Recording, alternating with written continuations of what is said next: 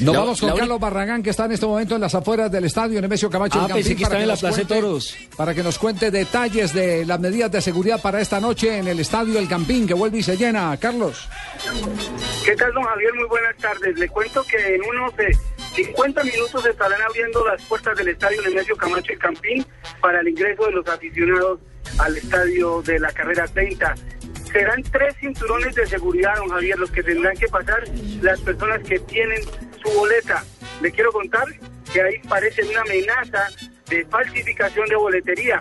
Por eso los hombres de Ticket, que es una empresa que Sí. está contratada por la por la empresa, por el Independiente Santa Fe para el control de las, de las entradas, pues tendrá personal en cada uno de los ingresos del primer cinturón de seguridad. Es decir, que si usted compra una boleta falsificada a la primera puerta, lo van a detener. Le van a decir quién le vendió la boleta, dónde la vendió, y lo pueden estar ese, llevando a ver el partido Carlitos. pero en, el, en, la, en, la, la, UCI de la Fiscalía General de la Nación.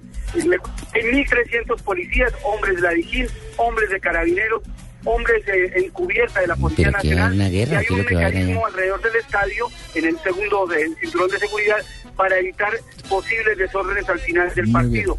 Todo este montaje de la Policía Nacional es busca un precisamente montaje. prevenir, no solamente en el campín, sino en los barrios aledaños, garantizarle a la gente que va a estar tranquila incluso saliendo después del partido. Carlitos, eh, ya tenemos establecidos si los cinturones que, que pusieron, como son cinturones grandes, son los que dejó Jorge Alfredo Vargas, eh, la gorda Fabiola después de la operación, eh, Iván Mejía Álvarez.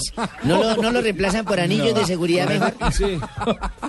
Claro, el cinturón que no se va a perder el partido. Hay dos cinturones de seguridad que no se van a perder este partido. O tres aficionados, Jorge Alfredo y por supuesto Juan Carlos Sí. Mateo.